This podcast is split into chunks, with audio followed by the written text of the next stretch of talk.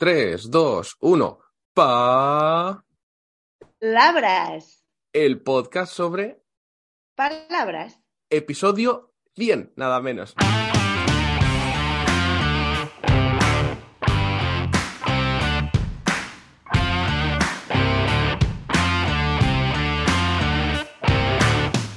Hola, hola, ¿qué tal? Soy Borja Dirazola y estás escuchando, como te digo, el episodio 100 de palabras. Que, bueno, como quizás sabes, este es un viaje largo en el que espero llegar a las 100.000 palabras que componen el español. Pero bueno, este es el primer gran hito y por eso he decidido, por un lado, que hablemos de la palabra aniversario y por otro, invitar a alguien muy especial que también está de aniversario este año. Oye, Clara, ¿quién eres? Bueno, pues soy Clara de la Flor, soy la editora de la revista Punto y Coma, de la editorial Habla con Ñ.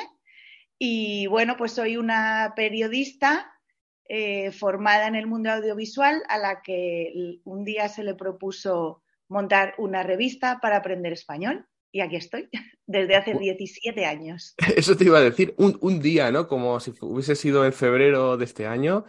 Eh, bueno, ahora hablaremos de tu trayectoria, de la trayectoria de la revista Punto y Coma, pero antes quería repasar la etimología de la palabra que vamos a comentar, que es aniversario, que bueno, se compone de dos, ¿no? Eh, de anus, año, y de el verbo vertere, es decir, volver, algo que vuelve año tras año. En tu caso es una revista que vuelve cada dos meses, me parece, y que ha vuelto ya un total de mm, más de 100 veces, si no me equivoco. Exacto, en enero cumplimos el número 100, que fue un, un hito. Mira, el 100 no lo tengo en físico, pero la vez que nos vimos en octubre te- compré el 98 y, de- y he ido comprando aquí y allá algunas digitales que son maravillosas. Que hablar, ahora hablaremos del contenido de la revista Punto y Coma, pero te quería preguntar primero, Clara, por cómo empezó, cómo empezó este viaje. Pues mira, empezó, eh, o sea, propuestas de mi socia, que es Carmen Aguirre. Ella es lingüista, es doctora, eh, es profesora de la Universidad Complutense y fue profesora de, de español para extranjeros en el Cervantes de Viena. Y ella es una amante de las lenguas, igual que yo. Y, y siempre andaba ahí inventando cosas y un día me dice, oye, ¿por qué no hacemos una revista como Speak Up, pero para aprender español? Y, y yo que estaba en una productora bastante chunga, bueno, porque había acabado de la facultad y yo me imaginaba eh, pues lo que todos imaginamos en la facultad de periodismo, acabar de reportero por ahí viajando, cubriendo conflictos. Yo también, exactamente, exactamente el mismo sueño. Periodistas sin fronteras, corresponsal del país. Eh, bueno, pues me, me, propuso este tema y yo que también soy una enamorada de las de lenguas, que hacía relativamente poco tiempo que había venido de Erasmus de Alemania, porque pasé allí mi, mi último año de periodismo. Eh, me encantan las lenguas, me encanta vivir otra cultura y pensé, y me encanta en general, mm, soy una enamorada de, de la cultura española y pensé, ¿por qué no eh, explicar todo esto que llevo un año explicando a gente extranjera que me rodea? ¿No? Uh -huh. ¿Por qué no hacerlo más amplio y poder practicar, eh, ejercer el periodismo? Y, y bueno, desde, de, desde este campo del español para extranjeros me pareció una idea maravillosa y no me gustaba demasiado mi trabajo como productora, porque yo era productora en, la, productora. En, la, en una productora de televisión para informativos. Uh -huh. Y no, no estaba tan contenta como yo podría esperar, aunque yo soy muy trabajadora y lo hacía todo lo mejor que podía y mis compis estábamos contentos todos con todos, pero a nivel periodístico pues se me quedaba muy cojo el, mi, labor allí. Claro. Y además ahora, bueno, con la revista tú eliges los temas, entiendo, eh, eliges de qué quieres hablar, a quién traes para hablar de ello. Y me gustan mucho los paralelismos también que hay en nuestras carreras, salvando las distancias, porque bueno, eh, yo estoy hablando de que yo tengo un proyectito con un podcast y demás. Tú tienes una señora revista que, que posiblemente sea la mejor revista que hay en este momento para, para aprender español. Pero bueno, cómo hemos canalizado de alguna manera nuestra pasión por divulgar, por la comunicación, hacia algo cultural dirigido a, a extranjeros, ¿no? ¿Y qué tipos de contenidos pueden encontrar la, gente que abra la revista Mm. Punto y Coma? Pues mira, desde el principio, muchas gracias por todos los piropos. Yo te admiro a ti muchísimo porque, no, de verdad, que tienes una manera de comunicar que me, que me llega y creo que llega a mucha gente. Me, me, me hace reír cada día con tus mails y eso es oro. Alegro. y, no, y creo que tener un profe así como tú es, es un lujazo. Em, ¿Qué contenidos? Yo siempre, o sea, para mí la referencia era un país semanal, por ejemplo, ¿no? Es decir, que, o sea, por, por, la variedad de contenidos, tienes contenidos de política, de economía, de cultura, eh, no sé, literatura, cine, pues lo que, lo que esté en boca de los hispanohablantes en ese momento, ¿no? Y para mí el único requisito que había para, para entrar como contenido en punto y coma uh -huh. era tener un vínculo con el mundo hispanohablante. Y, y, queríamos abrazar a todo el mundo hispanohablante. A veces hablo de mí solo porque estoy yo hablando, pero es verdad que aquí éramos tres, tres socios. Uno vale. de ellos ya no está, que era Fernando de Bona, que falleció, eh, pero Carmen sigue conmigo. Eh, yo soy como la cara más visible y es verdad que la responsabilidad de la selección de los contenidos recae sobre mí, pero muchas veces tengo dudas o discutimos, tenemos grandes discusiones a veces. Claro. Eh, pero bueno, el, es eh, contenidos eh, de todo tipo que puedas encontrar en cualquier revista de actualidad, pero creo que Punto y Coma se ha forjado un carácter cultural propio, muy fuerte. El, el, componente cultural de Punto y Coma es muy fuerte. Yo creo que simplemente porque Carmen y yo somos, somos o sea, así, somos unas enamoradas de la cultura.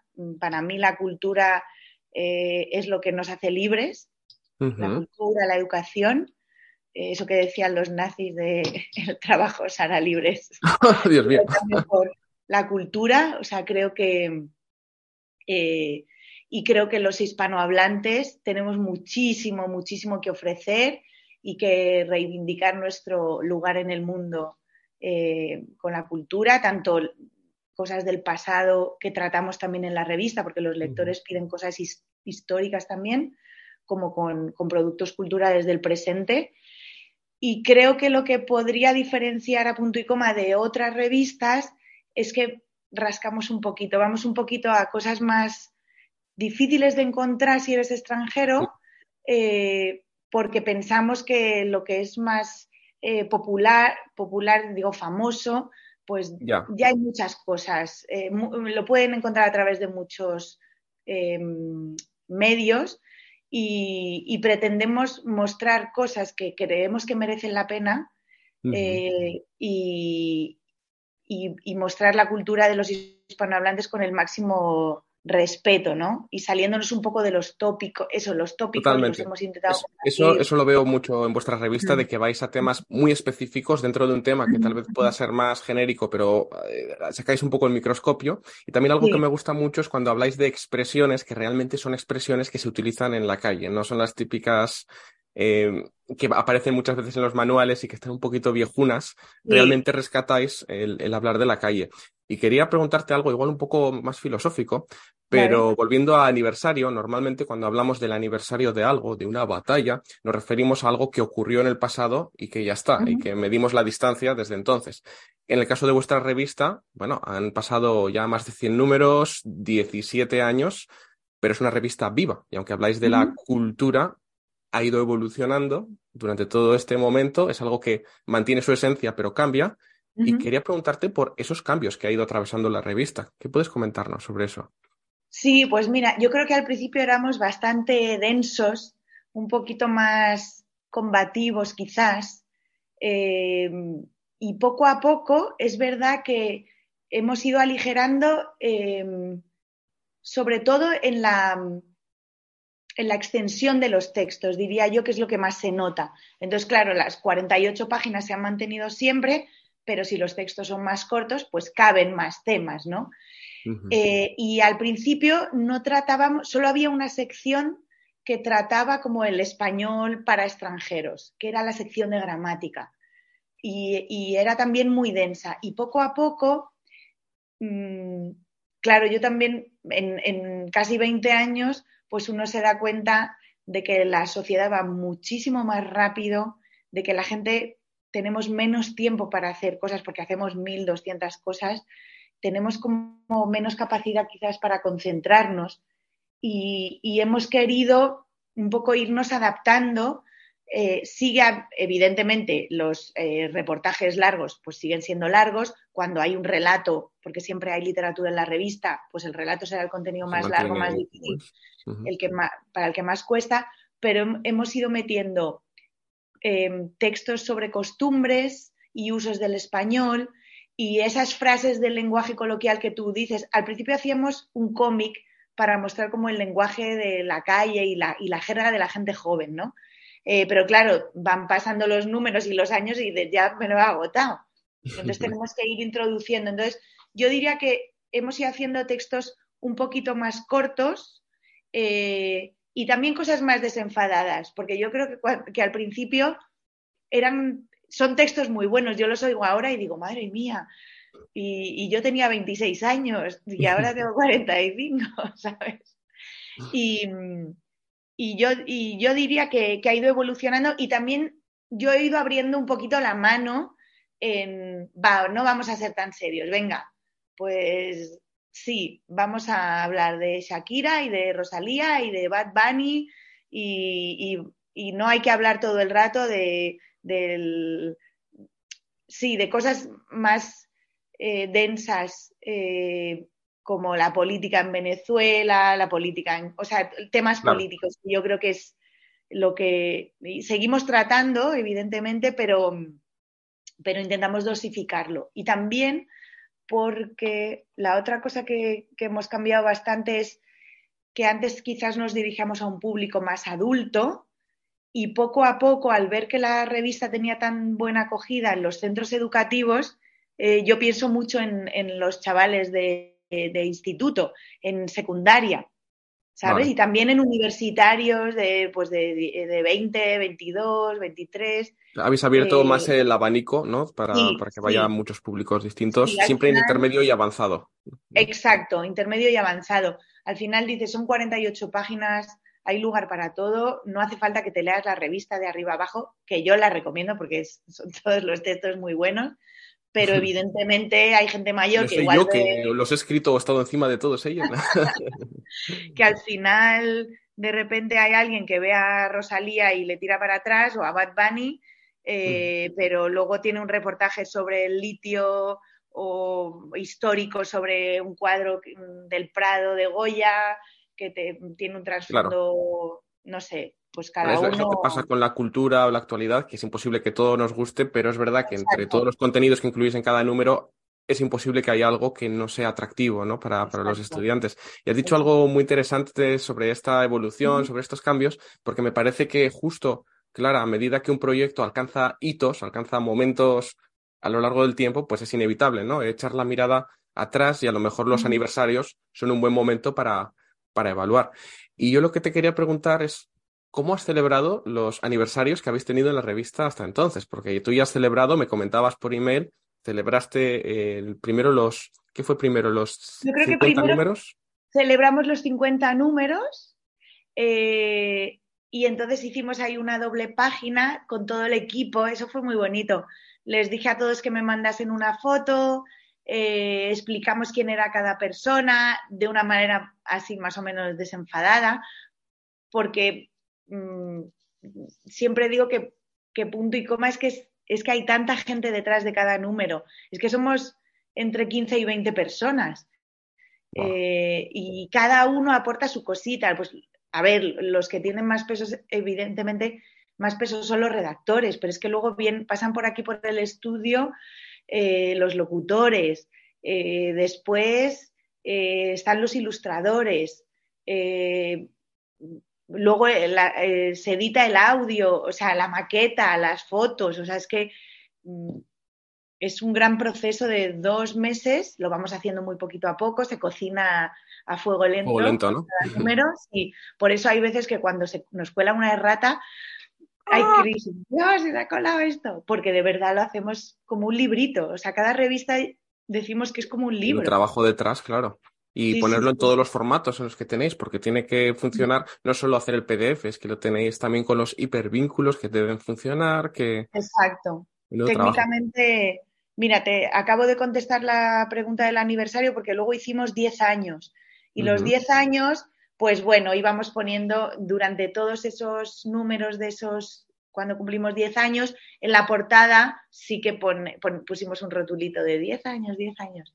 Y, y bueno, y el último, el último número, del número 100, ahí sí que yo creo que me he pasado seis meses pensando, ¿y qué hacemos? ¿Y qué hacemos? Y ponemos la portada dorada con un pantone no sé qué, o sea, eh, haciendo... Un pan de oro, ¿no? Cada, cada ejemplar en la portada. Pero al final, entre todos, pensamos, hoy, ¿y si le damos a elegir los temas a los lectores?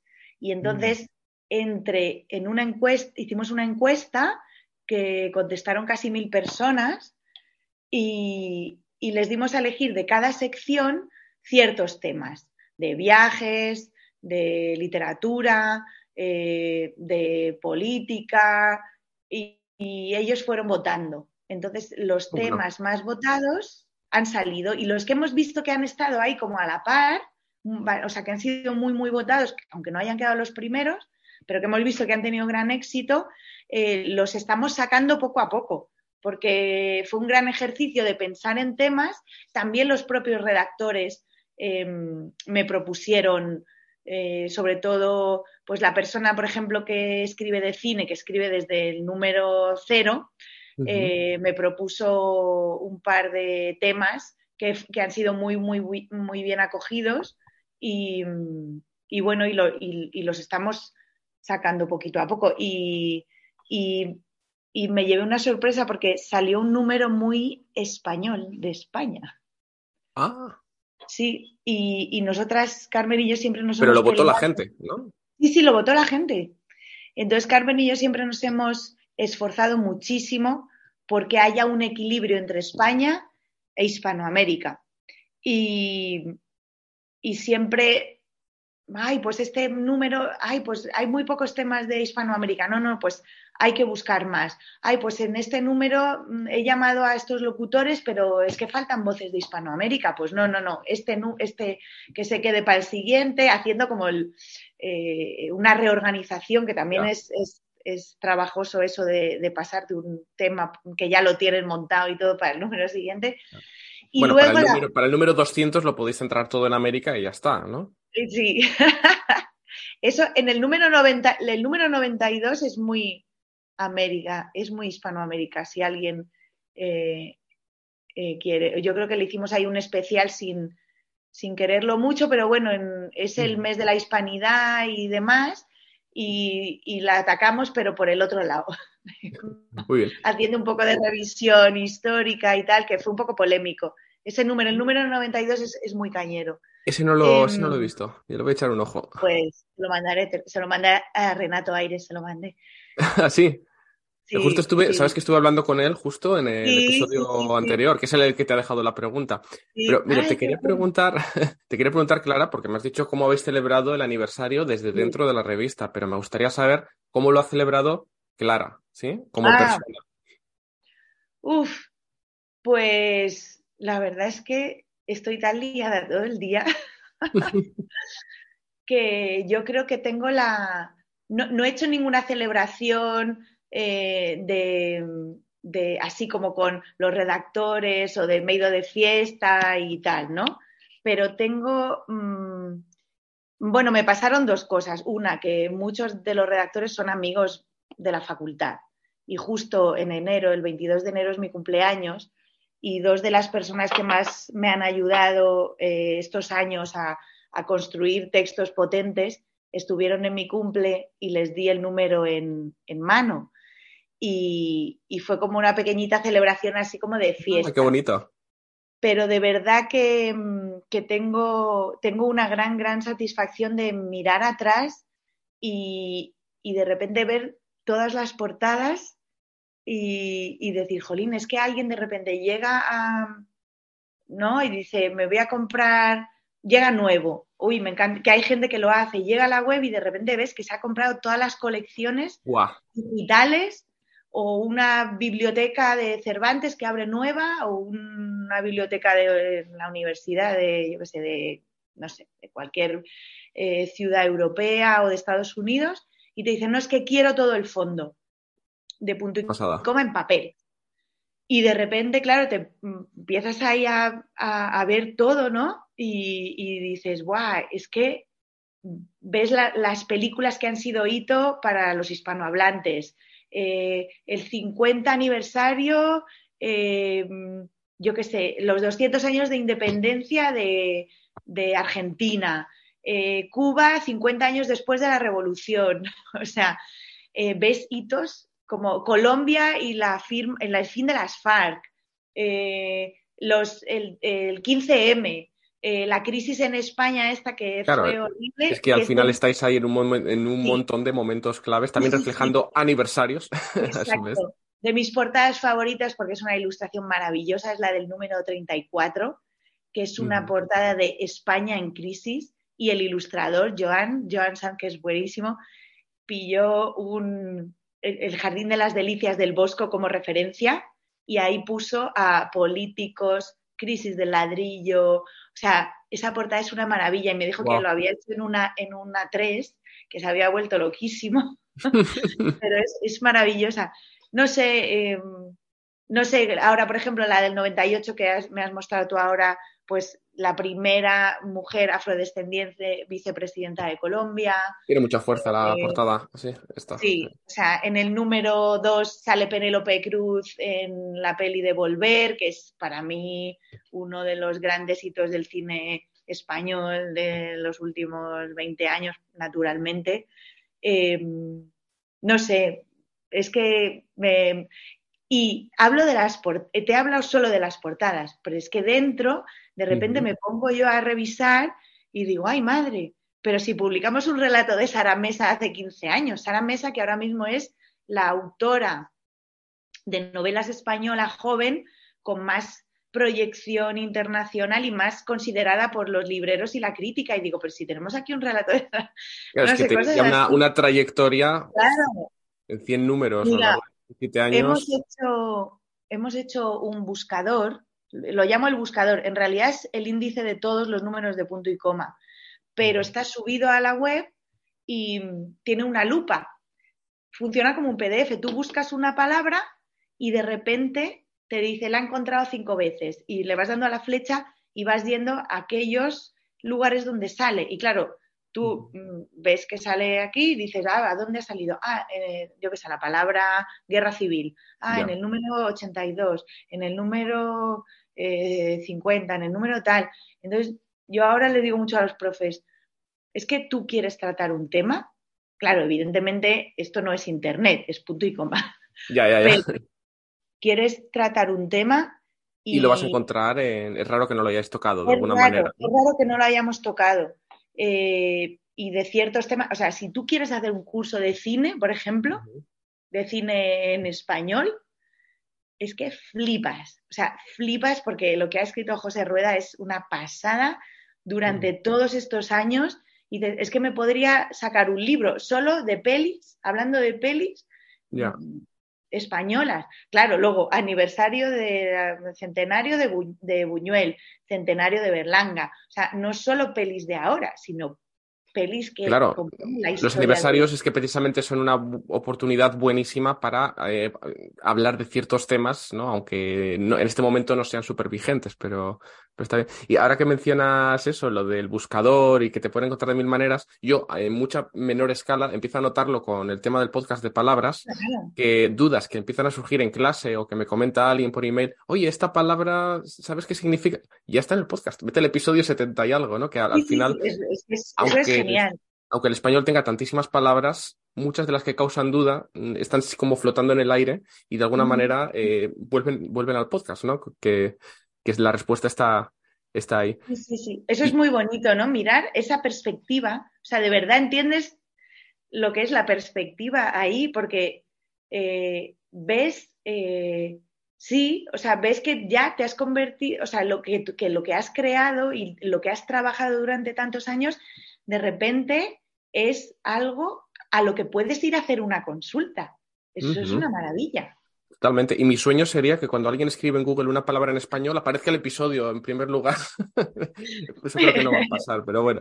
Bueno, igual pasa, pasa. Oye, Volviendo a los aniversarios, Clara, quería que compartiéramos, ya que estamos más o menos los dos de aniversario este año, aprendizajes que hemos tenido con nuestros proyectos respectivos. ¿Qué, dirías tú que son tus mayores aprendizajes en estos más de 100 números? Mis mayores aprendizajes. Mm. Pues una de las cosas que, que, he aprendido es igual a no, a no tomarme las cosas tan en serio un poco. Y yo soy una persona, me gusta muchísimo reírme y, sí, me encanta. Y yo creo que tengo bastante sentido del humor, pero a la hora de trabajar eh, soy muy seria, muy seria. Y a veces digo, ay, eh, sí, que, que, yo he aprendido lo que tiene que ser el carácter de una revista a base de trabajar y darme cuenta de lo que funcionaba mejor.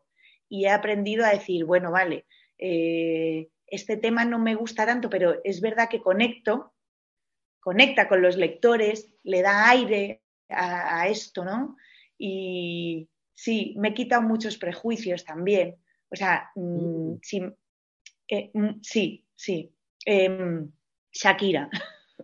Pues yo cuando salí, o sea, cuando salgo de la facultad y me pongo a editar una revista, para mí era impensable poner a alguien tan archiconocido y tan comercial. Ya. En la música, porque no, no soy yo. O sea, esa portada es como un una concesión a, algo demandado por los, no sé si más por los profesores o por los estudiantes de español. Entonces, ¿qué he hecho? Pues intentar llevarme Shakira a, nuestro terreno, ¿no? Eh, y me he cogido a una redactora que conocía su trabajo en profundidad y, bueno, yo creo que la hemos presentado de una manera muy, muy guay, muy bonita, hablando mucho de sus inicios, de, no sé, de las dificultades que encontró siendo una niña en un país como Colombia. Eh, es que al margen de su música, es un contenido buenísimo para, clase porque es que es parte, de la historia hispanohablante. Claro, claro, entonces es como, venga, Clara, no seas tan seria, ¿no? Y yo he aprendido muchísimas cosas de Hispanoamérica, o sea, muchísimo. Hay una cosa que me ha sorprendido viéndolo con perspectiva y es lo que a mí me interesa Colombia. Ah, Interesante. Sí, sí, sí, sí. Es, mira, Argentina sale mucho porque tenemos dos redactores de Argentina y entonces sale muchísimo. Eh, y México es un país con el que tengo mucho vínculo también y sale mucho y yo creo que es que culturalmente México es potentísimo. Pero, pero Colombia mm, eh, es un país que políticamente es que me da, me da rabia lo difícil que lo tiene Colombia. O sea, me parece complejísimo y, me fijo y digo, jolín, es que en el número 16 la portada era Ingrid Betancourt, que es una tía a la que eh, secuestraron las FARC. Y aquí, en los medios españoles, la liberación de esta mujer fue un hito, ¿no? Y en Colombia la tenía mucha tirria, porque era como la europeíta que llegaba a decirles cómo tenían que hacer las cosas, porque es una hija de un diplomático y se había pasado la vida viajando. Eh, pero luego llegan los acuerdos de paz y el fin de las FARC. Eh, no sé, de repente hay algo en ese país que, me llama. Y me encanta su acento, también lo reconozco. El acento colombiano me... Te gusta, ¿no? Y hay acentos muy diferentes, además, dentro de Colombia, porque el de Bogotá, por ejemplo, y el de otros sitios es... El de Medellín. Yo creo que también el, el como la pretensión esa por combatir los tópicos, ¿no? Me joroba que, uno piense en Colombia y que lo primero que te venga a la cabeza, aparte de García Márquez, por supuesto, y Shakira, sea, sea el tema del narco. Entonces, eh, me molesta, por ejemplo, eh, em, o sea, he tenido profesores alrededor que me han manifestado el interés de los alumnos por Colombia por el tema del narcotráfico. Y ya, sí, sí ocurre. Pues al final la serie Narcos en Netflix, pues claro. la gente se empieza a interesar, pero de una forma un poco incómoda, ¿no? Eh, por el país. Y, y, y, y, entonces, claro, cuando te pones a rascar y hablar con, con, con, gente experta en el tema, te dice, no, es que el narco está aquí, en esta zona. Colombia es muy grande. Entonces no podemos, eh, bueno, combatir esa imagen que tiene. Claro, es, hay muchas cosas en Colombia, ¿no? Y, y sí, no sé por qué. Pero bueno, y estamos hablando de los aprendizajes, sí. Sí, bueno, eh, con, no sé, me he ido forjando un, no sé, una visión de, del español diferente quizás a cuando empecé, ¿no? Lo, reivindico de verdad la variedad dialectal, eh, eh, odio, odio, eh, no es una palabra muy fuerte. Lo del español latino no puedo, no, no puedo soportarlo lo del, acento latino y yo me pongo muy borde ahí, digo, bueno, latino, ¿en qué se parece el acento de un argentino? Perú de México, ¿no? es que mm, ya. No se parecen nada, entonces eh, entiendo que en Estados Unidos se dé una realidad en la que se necesita en los medios de comunicación y a simplificar, pero es que a veces se cae en la generalizar, pero en los medios de comunicación, tú sales a la calle y el que es de Cuba o, sus papás son de Cuba habla con acento de Cuba, evidentemente más suave porque vive mm, en otra realidad, el de Venezuela, el argentino, el peruano, el mexicano.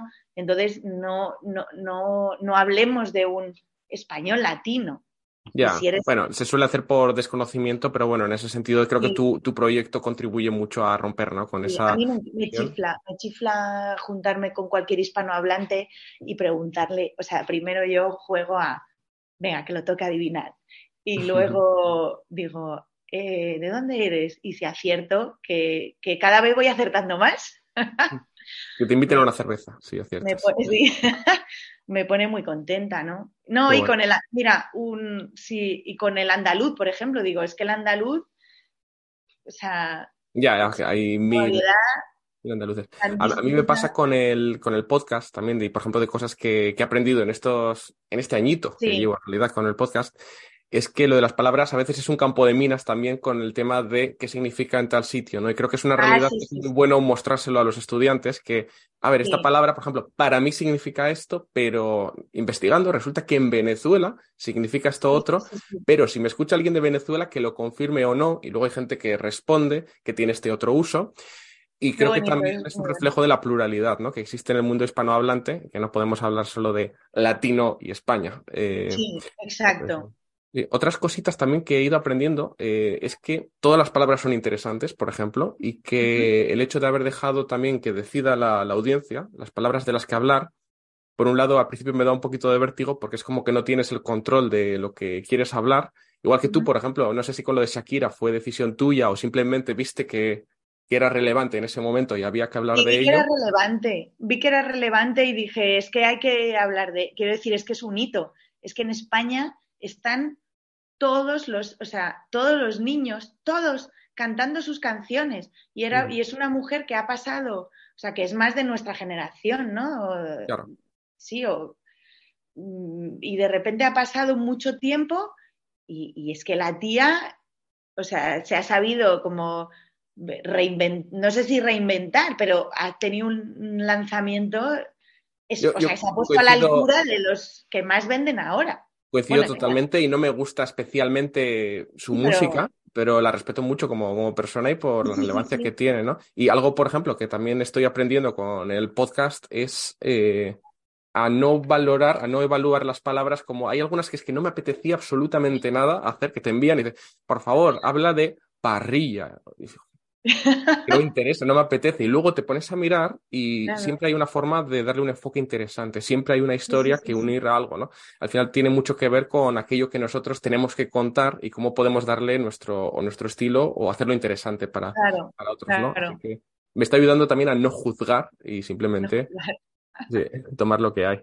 Oye, y ya para terminar, Clara, que uh, uh, no sé cuánto tiempo llevamos ya, te quería preguntar, eh, para el futuro de la revista, eh, primero, ¿a qué hito te gustaría llegar? ¿A qué mm. aniversario esperas llegar con la revista? ¿Y qué planes tienes para el futuro? Pues mira, em, mi plan, a ver, ¿dónde quiero llegar? Pues yo si pudiese hacer esto hasta que me muera. de verdad que hay veces, al principio me agobiaba mucho porque decía, ay, se van a acabar los temas, no sé qué. Y, y un día me pensé, digo, pero es que la cultura no se agota, nunca, nunca. Eh, que, o sea, por ejemplo, una de las cosas que, hemos cambiado mm, em, y que quiero seguir haciendo es hablar de ecología mucho, mucho. Temas, o sea, la ecología para mí ahora es mi. Eh, fíjate que ha ganado al otro tema que yo me encanta, que es el feminismo, pero el cambio climático, la conservación del planeta, el cómo el cambio de paradigma que tenemos que tener los humanos. Yo quiero reflejarlo de alguna manera en la revista, porque también entiendo que va a un mercado educativo y de alguna manera yo creo que, nos sentimos un poco responsables de lo que llevamos al aula, ¿no? Entonces me apetece que además de aprender español, haya temas que, a los jóvenes les toquen, ¿no? Les toquen, ¿no?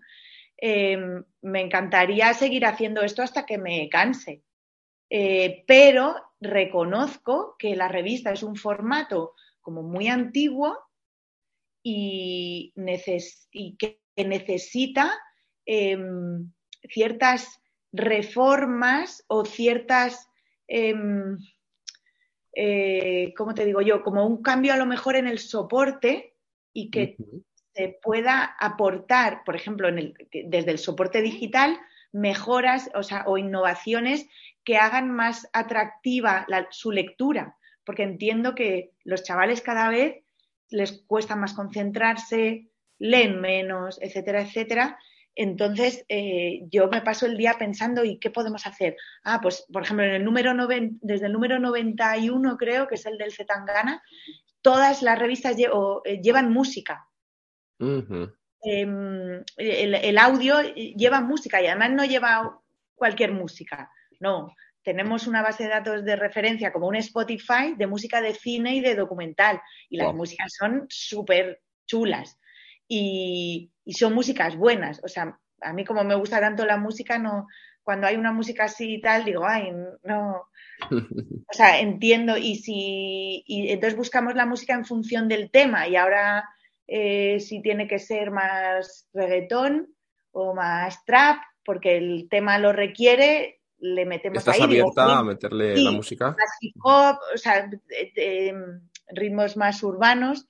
A mí me encanta eso. Y, y, lo que me encantaría sería que fuese muy cómodo de navegar y de escuchar el audio y de saltar de un tema a otro como de una manera más fácil que yendo número a número para que una persona joven se, mm, le resulte como más atractivo, más interactividad eh, en las que, ya lo tenemos, lo que pasa es que es, es mucho burro, mucho, mucho burro. Pues cuando lleguéis al número 200 hablamos de nuevo para ver cómo habéis ido solventando y cómo ha evolucionado entonces toda la parte... Pero bueno, de momento yo creo que el, formato eh, online, no, no, digital descargable de la revista, que al final es un PDF que sí es interactivo, eh, porque puedes saltar de un tema a otro, el audio está integrado y demás, pero hemos reformado todo el eh, Full Access, lo llamamos, o el área online de Habla con Eñe, que contiene todas las revistas también, y creo que está bastante cómodo el visor,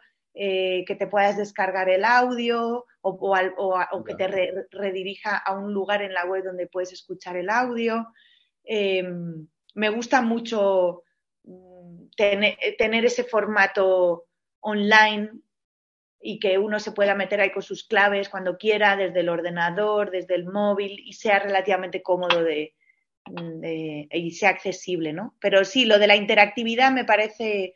Creo que es cada vez más, importante en cualquier tipo de contenido para, sí, que haya cosas eh, de jugar, de... Sí, un poco de trastear ahí. Bueno, Clara, pues te quiero hacer ya la pregunta que nos ha dejado el anterior invitado. Es una pregunta un poco rara, ¿vale? Pero que está bien. Como fue sobre la palabra corazón, la anterior charla, eh, pues Renato, en este caso vamos a decir ya quién es, porque lo conoces y, se puede comprobar en el orden de los episodios. Dime a alguien a quien admires o que te haya servido de inspiración y que tenga buen corazón. Buen corazón. Alguien a quien admira y tenga buen corazón. Uf, mira. Mm, Su pregunta literalmente era con quién intercambiarías el corazón, pero eso sonaba un poco a trasplante, pero, pero bueno, Ah, un poco a eso. Mira, te, te hablo de alguien a quien admiro profundamente y que he tenido la oportunidad de ver en concierto, que sus letras me tocan el corazón, lo más grande. Eh, no sé si tiene buen corazón, ¿vale? Porque es un canalla y se llama Joaquín Sabina. Ah, y, y, le he ido a ver hace dos semanas. Hacía muchos años. Yo me he criado con sus letras. Me parece el mejor letrista en español. Eh, si digo de la historia, me parece una, un, en, en, en, mi opinión, ¿no? Eh, me toca en el corazón sus letras y eso que es un canalla y muchas veces pues era un machista como pues esa generación que, que, que, no ha vivido el feminismo como lo estamos viviendo nosotros, eh, no sé si intercambiaría el corazón con él. Técnicamente, posiblemente no sea muy buena idea. Pero, pero no creo que es alguien que eh, sí, que admi le admiro, le admiro, admiro su manera de, de mirar el mundo, de, de, plasmarlo en una letra, uh -huh. de fijarse en cosas eh, mundanas, urbanas, incluso eh, sucias y, y, sacarle toda la poesía a eso. No sé, Para me... los estudiantes que estén escuchando esto y les guste analizar letras en español, les recomiendo mucho que estudien las de Sabina y espero leer algún día alguna entrevista a Sabina en, en punto y coma sí, también. Ojalá, ojalá. Mira, no lo he intentado nunca, pero sí que en el número 100 precisamente dimos a elegir X, X canciones y, y las dos primeras que quedaron fue La Llorona uh -huh. y fue Pongamos que hablo de Madrid y ganó Pongamos que hablo de Madrid. Fíjate. ¿Vale? Entonces en el número 100 los lectores van a poder trabajar con la letra de Pongamos que hablo de Madrid, que además es un subjuntivo maravilloso. También, cierto. Y, y, y el redactor de música, que es muy bueno también, habla como de los inicios de, de Sabina y habla un poco de la importancia eh, en la música española, ¿no? De, de este hombre. Muy bien, pues, pues nada, nada, espero. Mi pequeño homenaje a Sabina. Ojalá, mira, me daría bastante miedo entrevistarlo, ¿sabes? Imagino, ¿no? Sí. Bueno, entonces, Clara, espero que cumplamos muchos años más con nuestros proyectos y nada, te espero en el mil aniversario de mi podcast o en el 200 del tuyo, lo que, lo que llegue antes, que no se de números. Espero, espero. Pues nada, Clara, un abrazo y muchas gracias por pasarte por mi podcast. Muchísimas gracias, Borja, por invitarme en el número 100 y celebrar juntos. Hasta pronto.